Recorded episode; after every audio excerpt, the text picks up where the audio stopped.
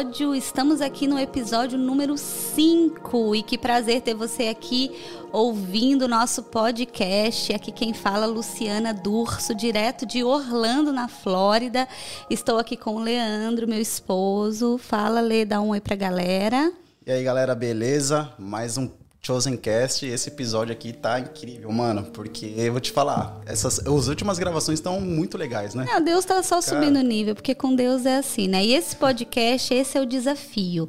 Nosso lema é te desafiar a ir, além, além das quatro paredes da igreja, além da sociedade, porque o evangelho, ele está em todas as esferas, ele tem que estar. E hoje nós convidamos aqui, né, o Senhor preparou essa, essa mesa, aqui esse tempo de mesa, nós vamos bater um papo com o Rodolfo Abrantes. Bem-vindo, querido. Muito obrigada por ter aceitado o convite. Um prazer te receber. Obrigado, Luciana. Obrigado, Leandro. Obrigado a todo mundo que está ouvindo e participando. É a primeira vez que eu participo de um podcast, então para mim é muito especial também. Palminhas, palminhas. palminhas. Vamos, palminhas.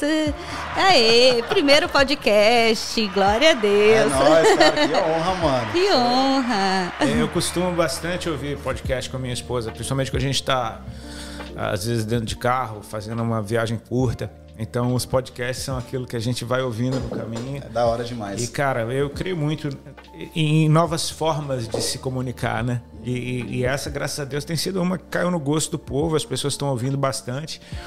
E, e, e, dando atenção àquilo que está sendo dito, né? Então a gente só precisa uh, escolher a qualidade do que a gente está ouvindo é e pronto. É verdade, porque conteúdo hoje é uma coisa que tem Não assim falta, de é. tudo, todos os tudo que você quiser saber hoje, você entra na internet e faz, né? Uhum.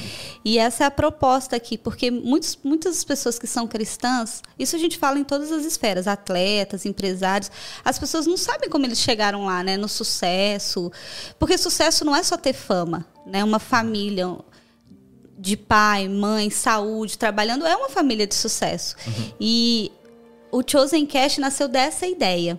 Então a gente vai, vai navegar hoje aqui, nós vamos falar de tudo. A gente estava conversando aqui, falei, gente, vamos começar, porque o papo já está rolando e a gente está uhum. aqui conversando, né? Mas, Rodolfo, para quem não te conhece muito, eu sei que muita gente já ouviu o seu testemunho, uhum. entendeu? E foi incrível. Mas tem muita gente também que está ouvindo a gente pela primeira vez ou está te conhecendo. E eu queria perguntar para você o seguinte como foi. Eu queria perguntar, na verdade, do processo de conversão, mas acho que eu vou mudar essa pergunta, viu? É eu vou mudar, eu vou, eu vou lá pro Raimundos ainda, oh, porque. Ra é, lá. Vamos lá. Raimundos começou em que ano, Rodolfo? Cara, originalmente começou no final de 88. Como começou? Você foi tocar na, com a galera do bairro? Como que começou o ah, Raimundos? Ah, eu e Digão, a gente se conheceu teve um acidente de carro perto da, da nossa casa e nós dois pirralhinhos, né? Fomos uhum. ver o, a batida do carro. Foi ali que a gente se conheceu. Brasil é assim, né? Bate um é, carro, vai todo mundo foi, ver. Isso era em qual cidade? Brasília. Brasília. É, a gente morava minha casa de frente para dele, só tinha uma rua que separava. Do meu quarto dava para gritar para ele do quarto. e a gente fez uma grande amizade ali, os dois apaixonados por música. Uhum. Ah, o Digão era um baterista excelente. Aliás, ele ficou meu amigo por causa da bateria que eu tinha. Ele ouvia a bateria tocando, aí ele arrumou um jeito de ficar meu amigo né? é, para poder tocar minha bateria. Mas tudo bem, passou. A gente ficou amigo de verdade depois. E o Digão se tornou um baterista espetacular. Assim, uhum. um cara que tinha uma pegada violenta e um bom gosto musical. Sabia timbrar muito bem uma bateria. Uhum. É, tinha boas referências. Até que o Digão, quando. Isso, isso, quando a gente se conheceu, a gente tinha 11 para 12 anos. Uhum. Era, era, era é, tipo criança é, ainda, ele, né? Ele é uns dois anos mais velho do que eu. E aí. Uh... E você já tocava algum instrumento? Ou você Cara, tocava a bateria gostava, mesmo? É, eu, eu, gostava da bateria, mas eu gostava também de baixo, gostava de guitarra. Acabei brincando com tudo, mas uhum. não especializei em nenhum. Era mais um hobby, assim, você é, gostava de brincar. Exato. Começou a adolescência e, cara, a gente foi atraído pro punk rock. Uh, Brasília é, é, uma cidade muito interessante no, no, no, no, quesito musical, porque assim, pouca gente sabe disso. Mas quando o movimento punk começou na Europa e Estados Unidos, por volta de 76, 77, uhum. nessa mesma época surgiram os primeiros punks em Brasília, uhum. por causa das embaixadas. Ah, então tá, os filhos de embaixador vinha... vinham da Europa e eles viam ah, punks, eles viam um cara com os discos, com as roupas. Vinha tudo caracterizado aí o povo. Exato. Que isso, né? E Brasília estava vivendo aquele período político que eh, eu não me lembro direito se era regime militar ainda, enfim. tinha um, um, ar de contestação na cidade, que quando o, o, o elemento punk europeu de contestação chegou, aterrizou. aterrizou no Brasil, é, o, existia na UNB a colina que eles chamavam, né, que uhum. era onde os professores moravam e, e, e tinha muita muito protesto com, com intervenção violenta. Então se fez uma lei, que era uma lei uhum. interessante, que no campus universitário era proibida a polícia entrar. Uhum. De tanta violência que aconteceu Sério? ali. Então, isso era que ano? Mil? Isso, mil, é, 1980 e bolinha, começo uhum. dos anos 80. Então, cara, o campus universitário era um reduto de maluco, né? Porque assim, a polícia não entrava, Imagina, então né? a gente, pô, Se não tem ordem, não tem regra. o dia inteiro lá. Eu nunca fiz faculdade na vida, mas eu vivia lá. E, era assim, universitário de outras áreas. Exato. E aí o que acontece? No começo dos anos 80, as primeiras bandas de Brasília, que eram bandas punk, começaram a mutar e, e, e começaram a chamar a atenção da indústria fonográfica brasileira. Uhum. Então, eu me lembro que com meus 12 anos de idade, a Legião começou a lançar o seu, lançou seu primeiro trabalho, Plebe Legião Rude também. Urbana? É. Uhum. Capital Inicial, Paralamas Só do Sucesso, né, Cássia mano? Heller. Foi tudo na mesma... Tudo na mesma... da mesma cena. Uhum. E eu era pirralhinho, e esses caras, a balada deles era num, num lugar chamado Gilbertinho, que era a duas ruas da minha casa. Uhum. Com 12 anos, ninguém dirige. Você não conhece ninguém que dirige, ninguém que tem carro. Você só é. pode sair na balada se for uh, walking distance, né? yeah. Você tem que ir a pé pra parada. E, cara, eu me lembro, eu pedi pro meu pai, incomodei ele, compra um coturno pra mim, compra um coturno, comprei Quero ser punk. É, arrepiava o cabelo com sabonete. é, porque Nossa. nem gel, essas e, coisas não era uma coisa comum, e né? E com 12 anos eu era aquele punkzinho mirim que ficava no meio dos punk grandes. Rodolfo cara. Punk, olha aí, galera. Isso aí acho que vocês não conheciam, hein? É, Rodolfo Punk. Foi a minha infância inteira, minha adolescência inteira. E aí o que aconteceu? O Digão né, tinha uma banda punk de Brasília chamada Filhos de Mengele. Uhum. Que era uma banda muito conceituada no meio da galera. O baterista deles estava indo embora para São Paulo, eles precisavam de um novo baterista. E chegou ao ouvido deles que o Digão era um cara, um bom baterista. O Digão fez um teste e passou. Uhum. E aí, essa banda ensaiava na casa do Digão. Né, nos fins de semana. Só podia ensaiar nos fins de semana. E era banda punk. Era banda punk, porque uhum. a, os caras da banda trabalhavam e o pai Digão falou, ó, só pode ensaiar fim de semana também. Então tinha oficina na casa dele uhum. e lá essa banda ensaiava, só que aí os instrumentos e os amplificadores ficava tudo lá a semana inteira. Uhum. Então enquanto a banda não ensaiava, eu e o Digão a gente ficava brincando, ele na bateria e eu na ah. guitarra. E assim, tinha um amplificador de baixo, que o Celso era o baixista da banda, né? Um cara super inteligente. Eles construíram pedais, eles construíram. O amplificador de baixo dele Toda era. banda tem o cara que é o, é. o criativão, assim, dos instrumentos. Cara, né, esse ampli de baixo dele era uma coisa que eu nunca vi. Ele pegou um rádio antigo, uhum. valvulado, e transformou aquilo num amplificador de baixo. Nossa. E a gente... Fazia com o que tinha, né? E brasileiro é criativo sim, pra sim. caramba, né? E aí, cara. A gente descobriu que se espetasse a guitarra no ampli de baixo, dava uma distorção igualzinha a do disco do Ramones. Nossa, o negócio então, era... a, gente, a gente passava a semana tocando Ramones, eu e ele só, sem microfone, não tinha nada assim, mas foi tocando... Só foi o a... som, o som. Esse já... foi o embrião do Raimundos. Olha foi eu só. e ele, dois molequinhos tocando, é, fazendo o som que a gente gostava, é, tocando as bandas que a gente gostava. Ah, lá para 88, mais ou menos, ah, a gente chamou o Caniço para tocar baixo na banda. Uhum. Aí você estava com quantos e anos? Eu já estava com 15. Uhum. Também aí, era novinho. Muito, muito novinho. Muito. E aí ah, foi aí que começou os primeiros shows, ali de 88 para 89. E até... Vocês foram pela linha punk também? Era punk, a banda era só punk. punk. Era só tocava, exatamente, era punk rock. Até que a banda parou e em 92, cara, começou a década dos anos 90 foi muito interessante na, no rock mundial, uhum. né? E aí a gente já percebe que não era mais uma coisa local, simplesmente, era algo global que estava uhum. acontecendo. Mas o, o, os anos 90, aos meus olhos, ele, ele era muito interessante no sentido de que as bandas elas carregavam muito das suas raízes para dentro do rock que elas faziam. Uhum. Ou seja, as bandas de Seattle é, cara, eram completamente seados. Se vestiam como se veste em Seattle. Era, era cultura por causa da chuva. Era tipo uma camisa, tribo mesmo. Camisa de flanela é tipo porque um é clã, frio. aquele jeito, vai Exato. todo mundo igual. A música da Califórnia era totalmente Califórnia. A de Nova York era totalmente Nova York. Uhum. E se você parar para olhar para Brasil, Uh, Planet Ramp era completamente Rio de Janeiro. Nossa, Racionais demais. era completamente São Paulo. Chico Science era completamente Recife. Uhum. É, Pato Fu era completamente Minas. E tinha MTV. Então, quando a gente volta com Raimundos em 92, mais ou menos, tinha uhum. uma cena, cara, bizarra acontecendo na cidade, uhum. no país e no mundo. É, exatamente. Então, o rock, ele tava muito em alto. E aí foi tipo assim... Ali Mas estava categorizado, planeta. entre aspas, né? Exatamente. Né? Só que era muito interessante, porque assim... Uh, eu, eu identifico que os esportes de pranchas, board sports, uhum. foram muito é, importantes na, na, formação musical desse novo jovem que estava surgindo ali, porque um skatista ele, ele, ele, transitava no meio do surf, no meio do snowboard, uhum. e ao mesmo tempo ele ouvia hip hop, ele é ouvia isso. metal, ele ouvia punk, uhum. ele ouvia o grunge, ele ouvia um monte de coisa misturada o hardcore. Uhum. E, então, assim, você ia para um festival que tinha muita banda diferente tocando e todo mundo curtia todas. É, a galera que tinha é, de é, surf, né? Dá uma conectada assim no, na galera. Né, a, a, música ela virou trilha sonora de um estilo Esse de vida. Nome, Não, é verdade. Mas... A gente que era do surf, né? A gente morava em Ubatuba. Uhum. Todos os eventos de surf era Exato. Só o tipo de música rock, hard rock. É, é, hip hop, metal, era é. tudo misturado. Aí você começa a ver bandas como Pantera, que era uma banda que, meu, tinha um vocal de hardcore, mas num metalzão. Uhum. Tinha o Rage Against the Machine, que era um Nossa. som super pesado, mas tinha uma levada de hip hop. Cara, tinha o Beast Boys misturando era um tudo. Mix, né, assim, Exatamente. Né? De... O Chili Peppers, que sempre foi aquela coisa Ai, doida, ó. aquela misturada. As bandas eram completamente diferentes, mas todas. Se conectavam de se alguma conectavam forma. E se comunicavam. É. Então tinha essa comunicação, tipo assim, os diferentes, eles, eles, eles conseguiam se juntar no ambiente. Uhum.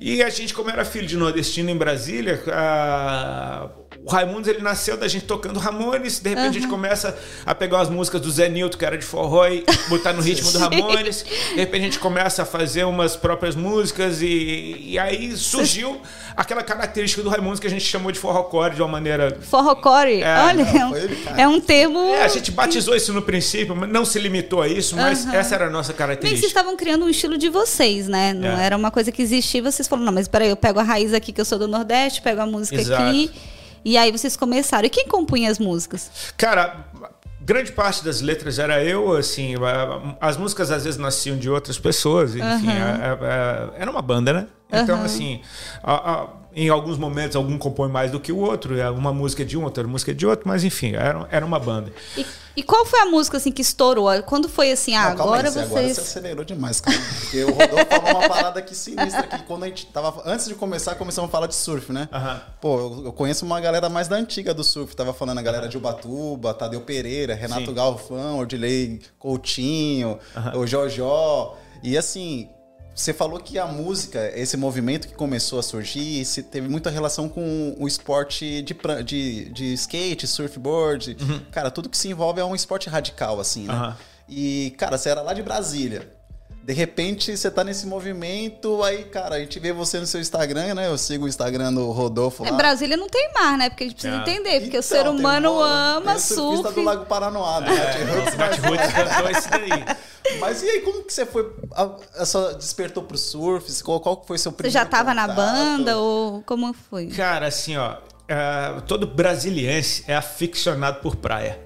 É porque Sim, ali não porque tem nada, a gente tá longe né? dela, a gente tá, tá muito longe meio, dela e num lugar muito seco. Brasília, o cerrado, ele é muito seco. Assim, quase todas as casas de Brasília Dizem que as peles lá ficam muito ressecadas, né? Fica. Eu tenho amigos lá que falam passa um monte de produto, fica. sebo, sei lá, porque o, é tão ressecado que fica. O Lago Paranoá, ele é artificial. Ele foi criado ah, ele é artificial para ter umidade na cidade, porque a cidade mas é inabitável. mas não comporta, né? Não... É, ele ajuda um pouco. Sem ele seria muito pior. É. Ele foi, ele foi criado, fizeram a represa no, no, no, no Rio e aí uhum. tem aquele lago ali que, enfim, é, pra, é como se você colocar uma bacia d'água dentro de um quarto para ter umidade naquele quarto. Entendi. O lago ele faz isso com o Brasil. sabe um dia não rola uma piscina de artificial? Cara, hoje em dia é totalmente mano. possível. Hoje em dia com as tecnologias tá, que tá existem, muito... é. é. totalmente Sim. inúmeras, fazer inúmeras praias artificiais Sim, em Brasília, usando a estrutura do lago. Isso é totalmente possível. Aí, ele é bem grande. Né? Ele, é, ele é, muito grande. Não queremos entrar em, em Não, não vamos polêmica, entrar nesse... mas os políticos podiam, né, cara, dar uma não, Eles estão lá e não, e não pensam é tanto dinheiro coisas, que é, eu acho que assim é uma questão de querer fazer, né? Quando você é, quando, Porque quando assim, alguém... a praia mais próxima é quantos quilômetros de lá, você sabe? Há um ano. A gente só vê praia uma, uma vez por ano. Então, assim, a gente media a distância da praia por, por, por tempo. Por, por um tempo. Mas quantos... Quanto tempo é da praia? É um ano. É. Daqui a um ano eu vou nela de novo. E, e, era isso que. Meu Deus do céu. A, a gente experimentava. Mas quem não mora, eu morava na praia, né? Eu fui criada na praia. Então, minhas primas vinham um ano também. É. E elas queriam viver, elas não queriam dormir, elas não queriam, falava, gente, tem que dormir, tem Nossa, que comer. Ela falava, exato. não, mas a gente quer ficar na praia. Ia cedo e voltava nove horas. Você também, quando ia pra praia, era assim? Oh, ficava retardado, tá louco. mas assim, a gente era doido por praia. Então, assim, o surf, para um, pra um jovem adolescente, ele, ele, ele, ele remetia a esse tempo de qualidade, a esse tempo de férias. Enfim, eu não tenho explicação. Qual praia que você costumava ir? Eu ia para João Pessoa, a família dos meus pais, uhum. meus pais são da Paraíba, né? Então assim, as minhas férias eram todas lá. E lá tem onda boa para surfar? Não Foi muito. Na cidade de João Pessoa, a cidade de João Pessoa, a galera de João Pessoa mesmo brinca que se João Pessoa fosse meia hora para o norte ou meia hora para o sul, tinha onda. Ela ficou exatamente no flat ali. Ela tem alguns picos, a pra, o Mar do Macaco, João o Dique de Cabedelo. É, é, é, tem alguns picos que, que enfim, mata a fissura do povo. A galera lá tem que viajar para Bahia Formosa, que é onde o Ítalo mora, né? A Praia da Pipa é muito perto, Barra vê, de né, Camaratuba. assim, cara, você vê que esses surfistas mais hypados, os caras que são mais, assim, que estão no ranking hoje do Brasil, as, onde eles nasceram, as praias não favorecem muito, né? Por exemplo, você vê. Depende, o, assim, né? não, calma, calma. Teve uns que explicar melhor.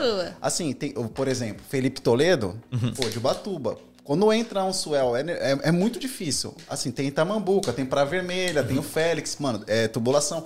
Mas só que, cara, não é comparado com uma ondulação com, gigante. Exato. Com, assim, o que acontece? O brasileiro, ele, ele tira leite e pé, da real é essa. É isso. Eu, eu é assim, isso. Eu, é eu, eu, tenho outro olhar sobre o Batuba. Eu acho que o Batuba é um dos picos mais clássicos ah, do mano. Brasil. É, o litoral norte de São Paulo, Sim, Medina ali em Maresias, aquela uhum. galera, os, o, a família do Pupo, né? Tipo Sim. assim, é, são pessoas que, cara estão em lugares privilegiados, porque quando entra ondulação, ela realmente tem um nível muito bom. Não e, dá briga quando entra ondulação, dá é, é, o, o Ítalo, sim, é, a, a Baía Formosa ela é uma bela de uma direita. Ela tem uma onda ali que, quando nos dias certos, aquela onda é o Jeffers Bay do Nordeste, né? Eu já surfei lá uma vez e é, é muito legal.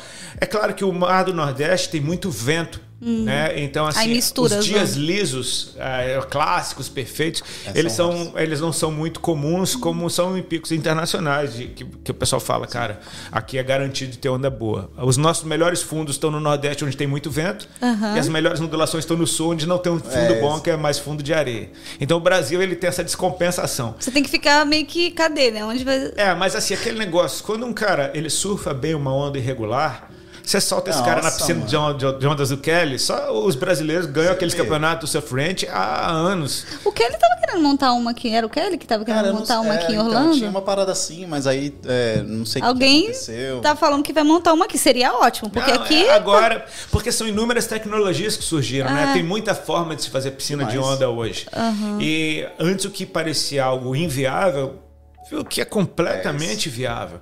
Sabe? É no Brasil tem o uma, uma Garopaba, agora que eu esqueci o nome, tem outra Praia da Grama que já está surgindo. Tem praias tem artificiais um resort, lá com, né? com resort de Garopaba, exatamente. Tem, já tem. Já. Com tanto de praia que tem, eles fazem oh, artificial também. Tem, é porque eu, eu, se tô... É porque quem mora longe precisa. Eu acho que assim, eu nunca estive em uma, em uma piscina de ondas.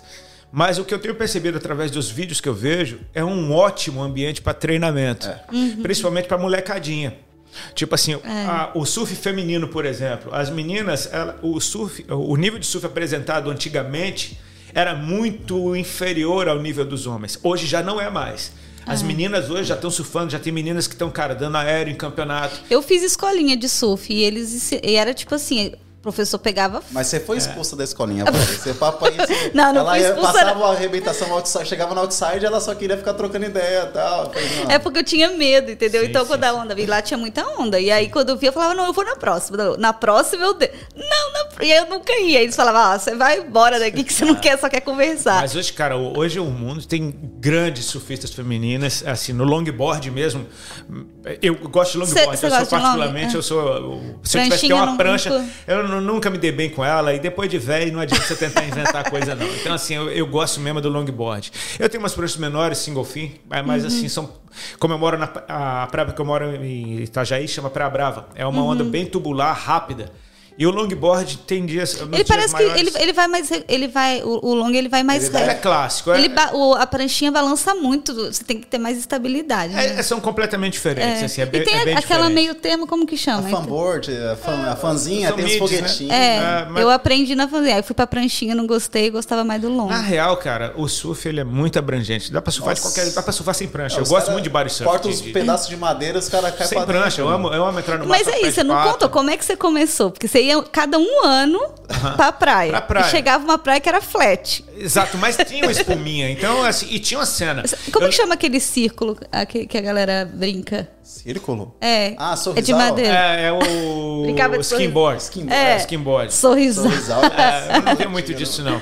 Mas assim, eu me lembro que quando eu, eu comecei a querer, a me interessar pelo surf, nas férias em João Pessoa, eu me lembro de uma prima minha que falou: Cara, tem um, um rapaz daqui que acabou de ser campeão mundial Pro Júnior, campeão ah. mundial amador, e era o Fábio Gouveia. Nossa, que é de João Pessoa. Então, uhum. assim, às vezes você só precisa de uma boa referência para que uma cena inteira se desenvolva ali. É, eu acho que o, o fato do Fábio Gouveia ter alcançado esse destaque mundial, porque ele realmente ele é o mestre Nossa, do estilo mano, brasileiro é... até hoje. Assim, você vê o cara surfando até hoje, ele surfa muito bonito e ele não é, é novinho, mas não, né? Não, ele já, já deve estar com seus 50 e alguma coisa. Ele é um baita de um shaper hoje, mora lá em Floripa, ele faz prancha, uhum. pranchas fantásticas. Ah, mas e ele, tem, ele um tem se metido muito no surf de onda grande também. Eu uhum. tenho visto muito ele em onda grande. Então, quando. Cara, isso dá uma aquecida na cena, né? De você ver alguém local transformando aquilo que era um sonho, uma coisa distante, em algo completamente real, cara. Uhum. O campeão mundial é João Pessoa. Nossa, cara, João Pessoa, João Pessoa não tem onda, cara. E, e o campeão mundial de surf é dali. Como assim, cara? Então, ele isso... treinava onde? Ah, o pessoal viaja. Ah, tem tá. Porque de um lugar Mas, que... É assim, para quem é profissional profissional, vai se profissionalizar no surf, mano, é uma grana, porque a gente sabe que tem que ter patrocínio. Que ter patrocínio. É impossível, é inviável hoje. E na dia. cara e na coragem a galera vai, a galera é guerreira. É. Vai, o surfista é acostumado a passar roubada, porque no Passa... começo não, ninguém te patrocina. Que... Você não. vai ter que A galera fica. Não, eu vi a galera surfando lá em Ubatuba, eles iam com uma banana. Ficava o dia inteiro com uma banana. Aí a gente às vezes chegava com uns bolos de cenoura, sabe? Nossa, uhum. a galera pela. É, não. Não, não tem. Você, você se Porque vira, não tem vai. fome, não tem. É, vai ficando, vai ficando. E parece que é um vício, né? Fala mais uma, mais uma, mais uma, fica o dia é, inteiro e nem come, né? Faz muito bem, né? Se você pensar que as ondas elas são energia que estão viajando pelo oceano há milhares de quilômetros, de repente elas você tem disso, você. Nossa. De entrar é, e não querer sair da. Ah, é, até os braços acabar, né? Mano, Porque quando eu namorava, o ser humano aqui surfava. Acho que, que ela é certeza, Não, mas toda namorada de surfista passa. Não, eu vou ali já venho. Ah, Aí eu fico lá, você fica lá sentada, é, né? Era assim, eu chegava de sexta-feira, trabalhava de office boy, mano, 16 anos, trabalhava de office boy na Paulista, minha, mas só que a minha família é de Batuba, tinha casa lá. Aí já namorava com a Luciana. Aí, mano, descia de busão litorânea, chegava na rodoviária, ela de bikezinha, pá, ia pra casa. Aí, mano, no dia seguinte ela ia trabalhar. Aí eu levava ela com a minha bike, com a prancha. Falei, mano, me encontra na praia. Sim. Só que ela chegava na praia, eu só me via. Já, já vou, já vou, mas tipo assim, não vai nunca. No Santos, você faz isso, cara. Você faz isso, cara, também ela já tá acostumada. Cara, a é perfeita para mim, porque assim, ela ama torrar no sol. E ela sabe que quando eu saio da água, eu não aguento mais o sol. Eu falo, amor, vamos? Ela fala, já? Então, então você tem que ficar então, na água, ela, mas não. Ela não fala, vai e demora, vai e fica, vai e surfa tanto você quiser. É isso que o surfista quer ouvir. É, não, vai e fica. É perfeita. Ela, ela, tipo assim, ela gosta de torrar e eu gosto de ficar dentro d'água. E aí a gente se encontra na hora da refeição. Agora vamos embora que a gente vai comer, né? Porque é. sai com uma nossa, fome, né? Cara, você é louco. Não, tá uma laricosa. Nossa, quando bate, mano. Vai, vamos voltar aqui, porque senão esse programa vai virar é, do surf, deixa, Chosen deixa Surf. completar aqui agora, porque agora eu lembrei onde é que eu parei. Volta, volta. Assim, então. Quando eu voltava para Brasília, a fissura do surf não saía, mas eu tava longe do mar. E então aí? aí eu comecei com skate. Porque ah. eu falei, cara, era a minha forma de subir numa prancha e deslizar sobre o asfalto. Que é, que é a sensação um pouquinho parecida, né? Você mata, você, você consegue se é. identificar, uhum. nem que seja com lifestyle. Então, uhum. Então o skate na minha adolescência ele foi minha parada. É, é, aqueles vídeos da Bones Brigade, Brigade da Pau Peralta. Nossa, e o Tony Hawk novinho. E, cara, e aí eu Já levou algum tombão skate. de quebrar tudo? Não, a gente, isso é parte do dia a dia, né? Mas a gente construiu pista de skate em casa, tinha, uma, tinha um belo Olha, um, é porque a pista de skate já é mais fácil de ter acesso, é, né? De você construir. É, não, mas Brasília é uma cidade totalmente é concreto, né? Aquela selva de pedra e tinha muito lugar legal para andar em Brasília. E você construiu com o quê? Com terra ou com Não, com madeira. Com madeira? Foi meu irmão. Na verdade, meu irmão mais novo, ele é muito inteligente. O bicho, ele. Projetou. Cara, ele meteu as caras, ele arrumou uns projetos. Não tinha internet na época, eu não sei como é que ele conseguiu aqueles projetos. Que legal. E adaptou, fez uns cálculos lá, cara, e a pista ficou show. Sério? Assim, juntou a molecada toda, todo mundo meteu Virou a mão na massa. Você já viu aquele filme que tem da Índia, que eles constroem uma pista de skate para as crianças? Não. Ele, é muito legal é, esse filme. Muito é um, louco. Não, não é documentário, é um filme. É assim, aí vai uma mulher morar na Índia e aí o amigo dela leva um skate e as crianças ficam apaixonadas. Uhum. E aí ela vai comprar skate para todas as crianças da Índia. Uhum. E aí eles querem mais. E aí o cara vai e constrói uma, uma pista. pista. Ela consegue patrocinar. É muito legal muito esse filme. Para quem não assistiu, eu não Depois sei o nome. Na Procura descrição. na Netflix. Mas assim, a, a, cultura do lugar mudou inteiro por causa do skate. Porque eles começaram a se dedicar ao esporte. Eles tinham aquele empenho. E é, é um vício, né? Assim, a criança queria mais e mais. Então, assim, todo esporte muda a cultura. Eu vejo que, assim, nas Olimpíadas a gente vê muitos países ganhando tantos uh, coisa. Agora o Brasil mas ganhou, né? a mão no, no, Brasil, né, cara? Aquela nota lá que deram pro japonesinho lá, pela Não, mas a gente teve uma campeã agora, né, de, de skate do Brasil. Você Ela viu? foi medalha de prata. De prata, mas assim, para nós é de Não, ouro. É, é, assim, é, é, isso é muito legal que você falou de como o esporte muda a cultura e como a cultura muda o esporte. Uhum. Porque você vai perceber que o surf e o skate eles há, há, até bem pouco tempo atrás eram taxados como esporte vagabundo, porque o surfista é passa, o dia uhum. na praia e o skatista passa o dia na rua. E na rua você vê de tudo. É verdade. E na praia você também vê de tudo. Então, de repente, os atletas começam a se profissionalizar, assim como o jiu-jitsu era esporte de, briga, de brigão, de pit boy. É uhum. né? E de repente os caras começam a se profissionalizar.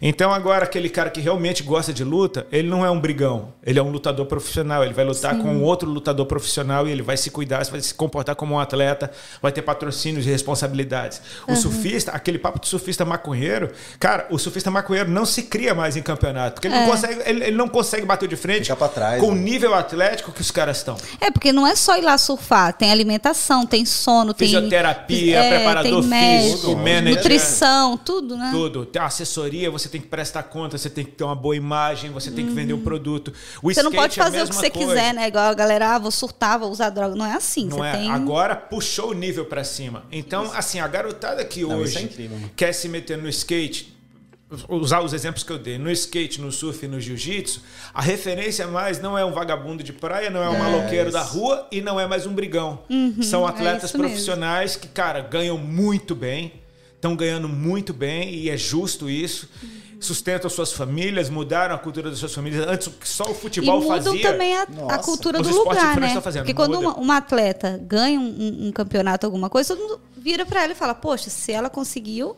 aí todo mundo começa ali". Então é muito bom o esporte, né, assim, para as Olimpíadas, né? né? Hoje em dia qualquer tiozinho sabe que o Ítalo é o campeão é. mundial é, é, é, o campeão olímpico de surf. Uhum. E, assim, e, assim, quando que um tiozinho saberia o nome de um Nunca, campeão de surf? Mano. Então, assim, essa cultura, Medina, depois que ele ganhou o primeiro título mundial dele, cara, dos, desde que o Medina ganhou o primeiro título mundial, o Brasil ganhou quatro títulos mundiais. É. Então, assim, então, Só deu o que Brasil. nunca tinha acontecido. Ou seja, é. é. uma cena que se promove, né? Que puxa Sim. o nível para cima. E se a gente for trazer isso. E inspiram outros, né? Porque vão virando referências. E, e, é muito bom, assim, a gente vê que tem muitos atletas cristãos, né? Exato. Porque eles posicionam não só mostrando, olha, eu tenho uma performance aqui no meu, no meu esporte, eles mas eu frutos, sirvo a né? Deus. Exatamente. Né? A própria. Eu não sei o nome dela, você sabe, a menina que Raíssa, ganhou. se eu não me engano. Acho que é, ela é de família cristã. Sim, né? o, o Ítalo mesmo nunca tinha visto ele falando de Deus é. e de repente, cara, ele falou com aquela para. Mano, e aí é isso que Diz falta. amém que o ouro vem. Mano, e eu tava acordando três horas da manhã pra orar todo dia. Tipo, você, você fala, mano, Oi? é isso, cara? Cara, então, fantástico. Mas é, eu acho que isso que é o legal do evangelho. Assim, a gente tem que navegar, porque antigamente era o crente era só o que cantava e o que pregava. Uhum. Então, tipo assim, era só isso. Você vai crescer ministerialmente, você não pensava em evangelizar por meio do esporte uhum. e fazer a diferença numa sociedade dentro de outra profissão. Hoje em dia não. Hoje em dia as pessoas falam não, eu dentro do meu do meu da minha esfera, uhum. eu levo Jesus. E a gente vê diversos testemunhos, né? Eu acho que é, até aqui a nossa ideia é trazer mais pessoas. Porque, por exemplo, uma criança que está vendo uma atleta e ela ganha, e de repente ela fala de Deus lá, Pronto. virou referência. Poxa, Exatamente. então eu tenho que seguir esse Deus aí, eu tenho que conhecer esse Deus aí, porque Deus é um Deus que. Exato, é porque existe aquele negócio: qual é o segredo do sucesso? Né? Então, toda pessoa de sucesso ela encontrou chaves. Ela uhum. encontrou é, é algo. Para abrir as portas, algo que ela. compõe a sua vida funcionou. Uhum. Então, assim, cara, como é que você chegou até aqui? Quando esse cara Isso. de sucesso ele fala, cara, meu segredo é o Senhor. Nossa. Então, aí as pessoas falam, peraí, que Senhor, como é que é? Exatamente, como é isso, né? E, uhum. e aí a gente percebe que uh, eu acho muito lindo quando um, uma pessoa chega no seu ápice e desse lugar ele exalta Deus. Nossa, é demais. É. Quando ele chega, quando ele chega no lugar Porque mais alto é da sua vida e desse lugar ele levanta Nossa. o Senhor. E eu acho isso que isso é totalmente é, profético. Por quê? Uhum. Porque tudo está apontando para Cristo.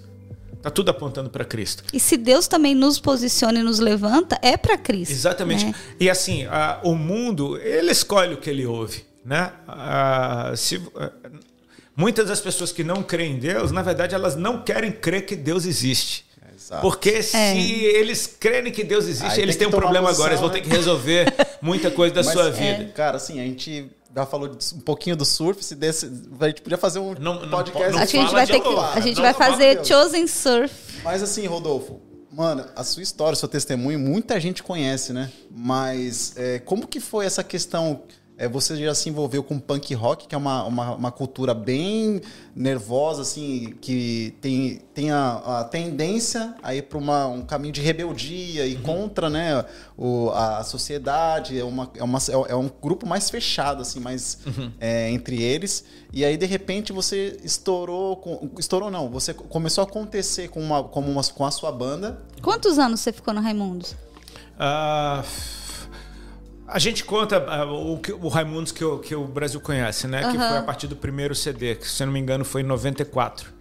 É, a banda começou em 88. A, a música que estourou foi qual? Foi Perfeitinho? Não, foi, tiveram várias, assim, desde o começo. Nega Jurema, que foi a, a, uhum. o primeiro clipe na MTV, ele já teve muito êxito. Uhum. Uh, enfim, foram várias canções, assim, graças a Deus. A, Não, o, o, o, trabalho teve bastante êxito, assim, a, a gente realizou uh, os sonhos de adolescente, sabe? De, uhum. de poder. E isso, eu, eu sou muito grato. Assim, as pessoas, você é grato pelo Raimundo? Sou, cara, porque o, o, o, que eu experimentei ali, é, ali, exatamente, né? eu cantava a minha verdade, era, uhum. aquela era a minha vida. E assim, é, eu não posso negar a minha história. Sim. Sim. Né? É, assim, e tudo é um processo, né? É. As pessoas veem a gente hoje, mas atrás disso existe um processo. E tem coisas que Deus nos permite passar, uhum. porque pra gente vai ter uma história lá na frente que ele vai restaurar e exato e assim de certa forma cara teus erros e acertos vão compondo quem você é exato né? se tem uma coisa que eu percebo por exemplo que o punk rock ainda está dentro de mim é aquele negócio de você não se conformar com o sistema o punk, uhum. de um jeito exagerado, ele não gosta de nada, né? Não gosta de nada. Ele não gosta da é esquerda, né? não gosta da direita, ele quer anarquia. E anarquia ele quer confusão, é, né? É, é, tipo assim, ele não gosta. É uma contestação total a respeito de tudo. Qualquer coisa que tiver é, é num lugar de autoridade sempre. será confrontado. Mas é, isso nos faz enxergar a hipocrisia, isso nos faz enxergar, cara, as falhas do sistema, manipulação. Uhum. E de repente, quando eu tenho um encontro com Cristo, eu tenho um encontro com o rei, e o rei tem o seu reino.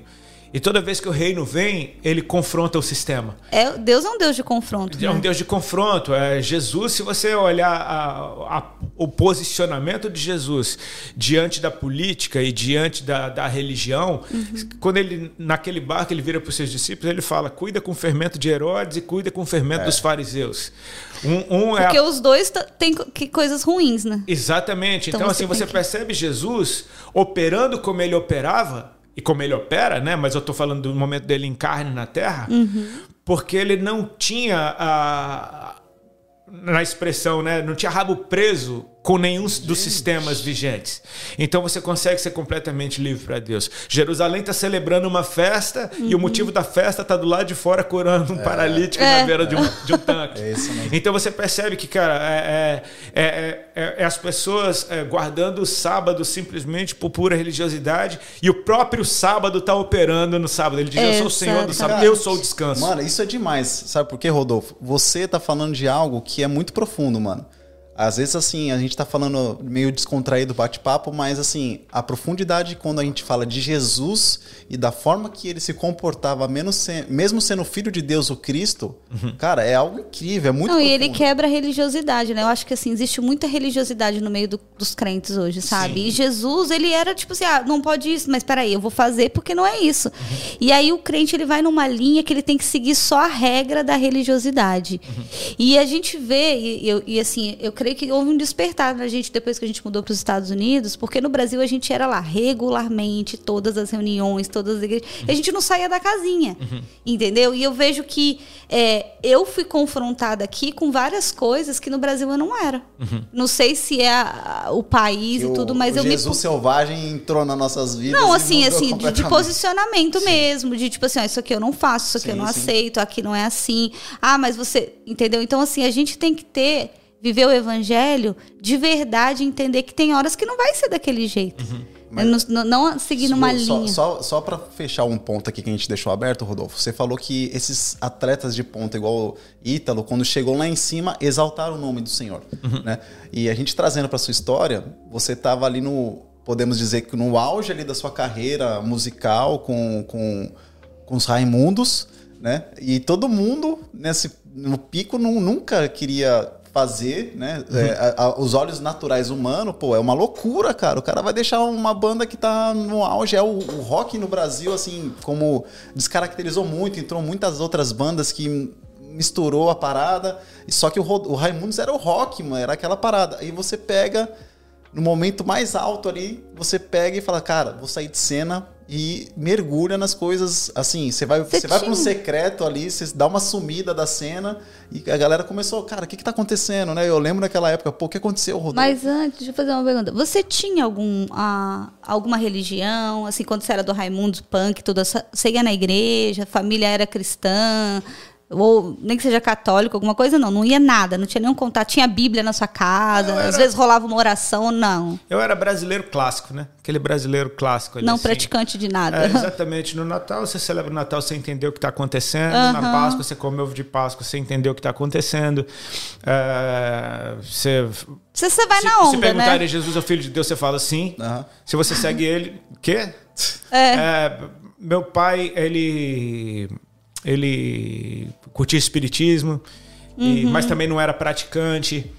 Então, assim, é, se você me perguntasse Jesus, eu falo, sim, ele é o Filho de Deus. Mas, mas porque todo mundo falava, aquela, exatamente né? porque todo mundo falava. Eu não conhecia o Senhor uhum. e eu não tinha tido um encontro com ele. Até que eu tive. Uhum. E assim, diferentemente desses caras que eu dei exemplo de exaltar o Senhor no auge da sua carreira, é... comigo foi um pouco diferente. O Senhor me pegou no auge da minha carreira. Teve que te tirar do auge, senão você podia é, ter, ter morrido ali, né? Porque assim, era uma vida muito louca, né? É, eu creio que tem tempo para todas as coisas e cada caso é um caso. Uhum. Eu creio que existem muitas pessoas cujo chamado é na música dita secular, é, do uhum. meio, é no lado de fora. É, e eu creio que para muitas pessoas Deus vai dizer sai daí e, e some de cena. Uhum. No, meu, no meu caso foi esse. Assim, eu entendo que, cara, Deus me chamou para ele. É aquele negócio, se eu quisesse continuar na banda com o Senhor, ele ia continuar me amando, eu não tenho dúvida Sim, disso. Mas eu estaria me privando de entrar em níveis de intimidade com Deus. É isso. Que, cara, é assim, aquele negócio. Se quiser vir após mim, Uhum. Venha, toma sua cruz a cada dia e venha. Ou seja, tem uma porta aberta, não tem ninguém me forçando a entrar por ela. Mas tem é, um preço, né? É, é, um preço, é um é. convite. O Senhor nos uhum. faz um convite para andar com Ele. Quem que, as minhas ovelhas ouvem a minha voz e se viram para vir atrás de mim. Eu não vou ficar. Você, você é. isso. Então, assim. É isso aí. quando você... Que Jesus não ficava implorando para ninguém. Não, não ficava, muito pelo né? contrário, não quer vir, vai embora. Vocês não querem ir embora também, não. Exatamente. Ele seja, falava ali, ó, quem quiser vem, quem não quiser. Exatamente. Pode... Então, é, no momento que eu tive a revelação do Senhor no meu encontro com Ele, da forma como Ele operou na minha vida, Ele começou a ocupar o espaço dentro de mim. Aquela contestação. Você sentia um vazio assim? Ah, claro, coisa... todo mundo tem isso, né? É um lugar que uhum. Deus fez para ele. Dentro de cada um a gente Que não vai tudo. encaixar nada, né? Por mais que tudo, a gente né? A gente enche com coisas que a gente gosta, com aquilo que a gente ama, com aquilo que nos atrai. Quando eu conheci o Senhor, ele, ele começou a ocupar na minha vida esse espaço que, cara, eu percebi que quanto mais espaço eu dava para ele, mais dele eu tinha dentro de mim. Uhum. Não, é, não é a respeito de você simplesmente gostar de algo. É, é esse algo habitar dentro de você. Esse alguém habitar dentro de você. E essa presença não te deixa. E aí você começa uhum. a experimentar uma. Por exemplo, eu gostava de maconha. Quando eu fumava maconha, eu me sentia satisfeito. Passou o efeito, eu preciso fumar mais. Era momentâneo. Né? Exato. Né? Deus não é nada relacionado às coisas desse mundo. Então, assim, eu quando experimento o Senhor, eu passo a gostar dele. Só que eu percebo que ele não vai embora. Então eu fico é. satisfeito. Só que eu quero mais. e eu continuo mais satisfeito uhum. e mais satisfeito. Ou seja, ele é incomparável com qualquer outra coisa desse mundo que possa é. preencher o mesmo espaço. Então, assim, tudo que eu jogo para dentro de mim vai preencher por um tempo. Deus vem uhum. e fica. E ele me transforma de dentro para fora. Então, começar a ver a partir dos meus 28 anos de idade, eu reaprender todas as coisas, tipo, reaprender a olhar para os meus pais, reaprender a olhar para minha esposa, reaprender a andar na praia, olhar para você também, olhar né? para mim, andar na rua, olhar para o meu filho e olhar para tudo ao meu redor perceber, cara, se eu tô aprendendo... Onde que eu tava? Você não tinha essa sensação? Eu tinha. Sim. Eu falei assim, meu Deus, como que eu não via é um isso? Cara, é meu, pai, dela, né, meu pai era um cara extremamente legal que eu nunca curti durante a minha vida. Por quê? Porque ah. eu não o conhecia, eu não conseguia olhar, eu não sabia olhar pro meu pai. Olha Quando só. vem Deus e entra na minha vida, eu olho pro meu pai e falo, cara, que cara fantástico. Eu tava do meu pai. lado o tempo todo. Tava aqui o tempo inteiro, sabe? Então você passa a curtir melhor a sua família. Uhum. Cara, meu filho, eu falo, mano, o menino cresceu sem pai, cara. Eu tava o tempo todo longe Você teve ele com quantos anos? 19. E você foi converter com 28? 28. Então, é. 11 anos meio que você não. E ainda demorou mais um tempo para eu acordar, para eu entender paternidade, uhum. né? Isso, isso é uma coisa que Deus tinha que me curar muita coisa de dentro para uhum. fora primeiro. Mas você passa a olhar para todas Sim. as pessoas que você ama, para sua forma de amar, de uma maneira completamente diferente. Porque, é. assim, existe o amor que eu conheci durante uhum. a minha vida, eu chamo de amor, e existe o amor que é uma pessoa. A partir do momento é. que eu é. conheço a pessoa que se chama amor, que é Deus, que ele muda o amor que eu, que eu conhecia. É então, assim, a, a, os, os, relacionamentos começam a mudar. Tudo começa a mudar, né? E aí, você, quando você vê, você já não é mais a mesma. E quando é você já não é mais o mesmo, você já não cabe mais no mesmo lugar. Não, e você começa a ter uma empatia aos olhos do Senhor. Sim. Porque quando a gente olha para uma pessoa depois de conhecer a Deus, a gente olha diferente. Uhum. Né? A gente fala assim, como Deus olharia? Eu também, quando, antes de converter, eu tinha muito problema com meu pai. Quando eu me converti, eu olhava para ele e falei: Espera aí, a mãe dele foi assim com ele. É outra pessoa, eu não posso culpar, porque a gente tem muita maneira de culpar as pessoas o que elas não fizeram pra gente ou o que fizeram. É dos outros, né? Sempre dos outros. E Jesus vai e começa aquele olho de amor, né? Aqueles olhos de amor que Deus nos dá, ele começa a nos mostrar como aí você começa a enxergar, peraí, meu pai é assim, a minha esposa é assim. Uhum. E é algo assim de dentro para fora, exatamente como você falou. E aí esse processo é contínuo, né? Você vê que assim, você tinha 28 anos uhum. e começou esse processo. É, conta um pouquinho pra gente, Rodolfo. Ah, você ficou doente, você teve um câncer. Foi nesse processo que você se conheceu Jesus? Foi. Ah, é quando eu estava ali no, no, meu final. Como que você descobriu? Conta um eu pouquinho. Eu não sabia. Eu não fazia Não sabia. Não sentia nada. Não, sentia muita coisa, mas eu não sabia e não queria saber também. Ah, não ia no médico? Você não, ficava não sentindo. O que, que você sentia? assim na parada. Eu ficava porque assim, meu pai e minha mãe são médicos, né? Então, ah. assim, eu sabia que se eu fosse atrás, eu ia achar. Se eu achasse, eu ia ter que me conformar. Mas você não tinha medo de morrer? Sei lá, você falava assim, ah, se eu morrer, acabou. Cara, tinha, mas, mas maconheiro, cara. Não tava nem aí. Tipo assim, se eu morrer, morri. Vamos entendeu? viver um dia de cada vez, né? Exato, assim, o, o a Sabe aquele menino que, que não tinha muito amigo no colégio, feio pra caramba, não tinha você namorada? Tem, tem um irmão. Uhum. E aí, você, você, cara, você quer ser aceito. Hum. E de repente vem uma banda de sucesso. Você agora ficou lindo, você agora tem amigo para todo lado e, e, e todo repente, mundo te ama. De repente tá. tudo que eu sempre quis eu tive que era ser aceito. Então assim, hum. Você acaba se apoiando nesse, nessa forma que as pessoas te enxergam, nesse personagem que criaram para você. E você acaba até negando quem você é para hum. assumir essa você se considerava que, que era um personagem? Ah, com certeza, né? Não era, você, você não, não era. sabe quem você é, com certeza é um Que pedirem você vira, perde, né? né? Exato. E aí, cara, uh, você quando eu, quando eu comecei a ser confrontado com quem eu realmente era, que foi quando a Ali foi morar comigo e a Ali uhum. a gente se amava desde que eu conheci ela em 94 e a gente se reconheceu, se reencontrou, perdão, em 2000. Nossa, seis anos depois? Foi. E aí ela já estava tão louca quanto eu, só que a Ali era da rave, ela gostava de droga sintética, e, enfim. A gente era bem bagunçado junto. Só que esse negócio de viver com alguém debaixo do mesmo teto me revelou quem eu era. Hum, é, então o personagem não cabia ali. Ah, não, ali ele aparece. Aí, é, aí cai a massa, tem que sentar é, Eu morava casa. sozinho, quem eu era não aparecia, ninguém via do é, lado de fora. Mas aí, morando com ela, eu vi todos a minha insegurança, eu vi o meu ciúme, eu vi as minhas dificuldades, eu vi os meus medos, eu, eu, eu vi tanta coisa. Uhum. E de repente, nessa época, eu começo a manifestar uh, sintomas no meu corpo de que tem alguma coisa errada. Comecei uhum. a perder muito peso. Fui ficando muito magro, muito magro, muito magro, muito magro. E você comia normal? Normal. Mas o que acontece é que, assim, fui ficando assim. É uma doença, né? É, é eu, eu, por sempre ter gostado de esporte a vida inteira, do surf, do skate. Maquiava Eu gostava aquilo, né, de me sentir atlético, de me uhum. sentir. Você cara, era meio fortinho, em boa forma, foi... exatamente. De repente eu começo a ficar magrelo e agora. É, eu não, consigo, eu não eu não tô mais recebendo elogio a respeito hum. da minha hum. aparência, mas as pessoas estão falando, cara, tá muito magro, né? Nossa, cara. E tipo assim, pelo estilo de vida que eu e tinha. E a galera, essa mesma galera que te ama, é a mesma galera que não, vai te criticar é, te sem dó nem piedade. O que, é. você, o que eles querem. Exato. Mas aí eu comecei a ser confrontado. Cara, tô perdendo muito peso, perdendo muito peso. De repente começa a aparecer uns caroços no meu corpo. Olha. Debaixo do braço. Cara, apareceu um apareceu outro. E você quietinho? Eu quieto, sentindo a dor, mas é uma íngua, tá, deixa pra lá. E aí aparece outro e passa um mês, passa dois, passa três, aquilo não diminui, não desaparece, começa a aparecer mais, aparece na virilha. Você e já com, ficou... comecei a ter, cara, debaixo dos dois braços na virilha. E você não falou nem pra Ali? A Ali sabia, era a única pessoa. Ah, tá. Falava, cara, tá estranho isso aqui. Ela é uma íngua, não sei o quê, mas 18 Enfim. ínguas depois. Pô, cara, e, e assim, meses e Exato, meses hein? e meses e meses. E aí vem a E nossa... sua vida continuava normal? Shows, Show, tudo, exatamente. droga, tudo que você. Tudo, normal. Aí vem o processo do, que começou com uma crise no meu relacionamento com a Ali, uhum. que jogou ela para Deus, né? Por causa da nossa crise de relacionamento, ela começou a buscar o Senhor. E a Ali veio de uma família que tinha servido a Deus quando ela era criança. Uhum. todo mundo fora da igreja, enfim, mas aquele temor estava ali dentro de cada um deles. Tinha uma raiz. É, exatamente. A Ali foi aquela que aceitou Jesus mil vezes durante a vida.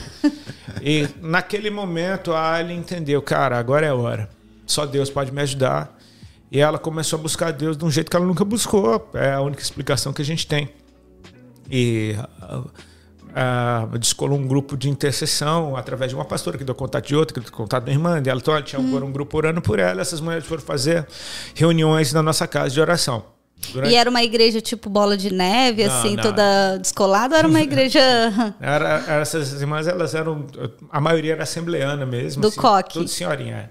Ah. E, cara, elas. Deus pega lá. mesmo, né? Porque, tipo, não é nenhum estilo. Irmãs do coque é Eu acho fantástico, cara. Eu acho fantástico. É porque, porque... Deus, ele é, é multiforme e graça é, de Exatamente, Deus, né? assim, ó. É... No meu caso, cada caso é um caso, como eu disse, mas eu precisava de uma transformação radical. É eu preciso. Tinha que ser as irmãzinhas do Eu não teria ah. chance se eu ficasse no meio do caminho, se eu, se eu negociasse é muito, é. Uhum. sabe? É, se eu, fosse um pouco frouxo, talvez, né? Você... Por exemplo, teve uma, um, uma conferência lá no Brasil, há um tempo, há uns três anos atrás, em que eu fui pregar, e a mensagem que Deus me mandou falar ali, ela começava assim.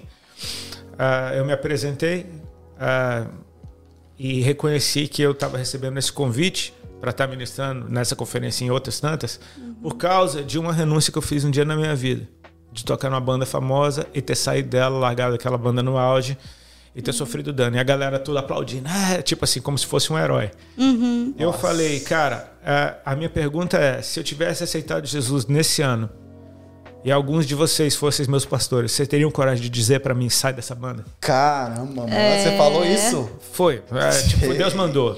Ficou um silêncio. É, porque o confronto mano. fala, opa. É exatamente. Então, é assim. Isso, é ainda mais que, infelizmente. É... Eu precisava Tem... de, de uma transformação radical. Então, nada como uma cultura radicalmente Radical. diferente da minha. Foi as tiazinhas do, do, do, punk gospel. punk, punk cristão. Punk cristão. Porque elas são punk mesmo. Ah, elas são demais, cara, mano. Aquela ali são... não tem negociação. É Deus e Deus e é, Só falta pegar a gente pelo colo. E assim, eu conheci o amor, né, cara? Porque aquelas pessoas que, aos meus olhos, eram super julgadoras, religiosas, preconceituosas, A gente vê que o preconceito é a gente, tava, né? Me amaram É. do jeito que eu tava. E me amaram Isso é tanto demais, que cuidaram mano. de mim, que, cara. De Tem uma repente, história que uma tiazinha orava por você na televisão, não tem? Várias. Eu ouvi inúmeras Que elas dessas. oravam, botavam a mão na televisão. É, alguns caras me Tá. falavam, minha mãe orava pela TV. Quando via- te via na TV, botava a mão na Então TV. você imagina. E profetizava. Eu vi isso demais. Deus é- E eu sei que assim, ó. De tantas as vezes que eu já ouvi isso, de gente falar, cara, enquanto você estava na banda, eu orava por você, eu orava por você, minha mãe orava por você, minha avó orava por você. Eu percebi que Deus levantou uma intercessão É verdade. no momento do Fora que encontro. você nem ouviu falar. Exatamente, porque gente. assim, é, todas as pessoas que se entregam para Cristo e vêm para o reino dos céus, existe um nível de mundo que te prende. Uhum. Né? Existe os teus relacionamentos, o sistema no qual você operava. Aham. Ele é o mundo que te prende. Né? E de repente, quando Exatamente. você sai desse sistema, tem resistência, porque nenhum sistema te entrega de bandeja. É. E aí eu pergunto, cara, você tem ideia do nível de mundo que me prendia? Nossa. Eu não tenho noção, eu fico É tipo assim, imaginando. as É piadas que eu ouvi insanidade. não era a piada dos você amigos. tinha agenda lotada, todo não, é- mundo. Não, com não, não eram meus amigos, o meu círculo de amizade tirando onda da minha cara. Era a Jovem Pan. É, era MTV. Fazendo paródia tudo. com a música minha e essa música ficando em primeiro lugar por meses. Meu Deus. É uma nação tirando onda da Sim. minha cara. É, é todo meio, é toda a MTV, é toda a classe artística, são todos os fãs. Tipo assim, enlouqueceu, Todos né? Me odiando e me achando ridículo. Isso Minha durou família. um tempo, né? Não foi assim um Então, dia. até E talvez hoje. esperando assim, mano, tá- daqui a pouco ele vai abrir igreja. Quer Contagem? Porque- regressiva. Ou falando assim, daqui a pouco ele volta. Porque É, tem a galera que fala é também, ah, daí isso aí é fácil. Isso é uma daqui palhaçada, daqui a pouco ele volta aí, a gente vai ver esse mico, esse bicho É, pagou. exatamente. Passaram 20 anos, ainda hoje tá. Glória tá- Glória a Deus. E vai passar, mas até Jesus Jesus, voltar, você vai É, estar aí então, com a assim, é, eu precisava de muita intercessão. Eu não tinha como negociar nada. Eu tinha que ter uma, uma mudança radical. Que E você ia lá na igreja, aí você botava terninho, tudo? Eu tentei algumas vezes. Eu não tenho problema com isso, não. É, Pra mim é como botar uma. Pô, eu, cara, assim, com maturidade, você vai entendendo que todo ambiente É. tem protocolo. Exatamente. Sim. Né? Não, mas às vezes até pra né? você, naquele momento, porque, por Foi exemplo, era necessário. muita Aí eu me transformação. sentia crente pra caramba quando Então, eu é, exatamente. Tem gente que fala, a gente tava conversando com uma pessoa essa semana, ela falou, eu precisava daquela religiosidade Sim, toda, claro. todos os protocolos, porque senão eu não ia mudar. Cara, eu vou te falar, você só entende graça se você sabe o que a graça fez por você. Né? Assim, é, assim como a Bíblia, cara. A Bíblia é inteira para mim. Ah, mas a gente vive no Novo Testamento, na Nova Aliança. Sim, mas o, o Antigo também é para mim. E eu entendo que, cara, assim, ó, quando eu, eu caio para dentro do reino dos céus, eu preciso conhecer o Antigo Testamento Sim. e viver isso, nem que seja por um tempo, para depois eu entender o que Cristo fez por mim. E, e me fazer entender que ele não aboliu a lei, ele cumpriu ela. E que a graça tornou as coisas bem mais estreitas, porque aquilo que antes. A gente é livre, mas a gente não, não vive uma libertinagem, a gente tem liberdade. É, né? Exatamente. Então, é, hoje poder ser livre para ir na praia, para. Pra vestir regata, pra vestir o que você quiser, né? Exatamente, é porque o, o, o reino dos céus entrou dentro de mim de tal forma que ele mudou quem eu sou. E já não interessa mais a- a- o lugar onde eu vou ou, ou- ou a forma como eu estou.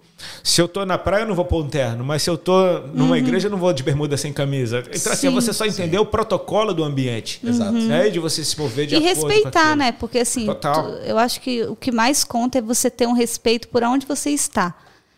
Eu acho que a religiosidade, tem muita gente que julga determinadas igrejas, ah, porque aquela igreja assim é, mas aquela igreja é assim, mas tá aberta sete dias por semana para receber o culto. Aquela igreja é assim, tá, mas ela ora e tira. O que antes era um preconceito com o É. cara que não estava de terno na igreja, hoje é um preconceito com o cara que vai para a igreja de terno. É, exato. mano. Então, assim, a Não religiosidade, pode. ela, ela Ela muta, muda, ela é. como um vírus, ela simplesmente muta. Mas você já sofreu preconceito, assim, por exemplo, por ter tatuagem? Você já chegou num lugar e Ah, foi sim, pregar e a inúmeros. galera falou, ah, você tem que tampar ou não quero. Claro, em inúmeros lugares e respeito aos mais velhos, né? Porque são pessoas que vêm de um tempo em que tatuagem era coisa de bandido Uhum. Sim. e de vagabundo. Então, assim. É a mesma vezes- história do esporte, né? Eles Às vezes o cara não recebe a palavra que pessoa. você tem pra dar porque ele tá olhando pra você distraído com uma coisa que ele abomina.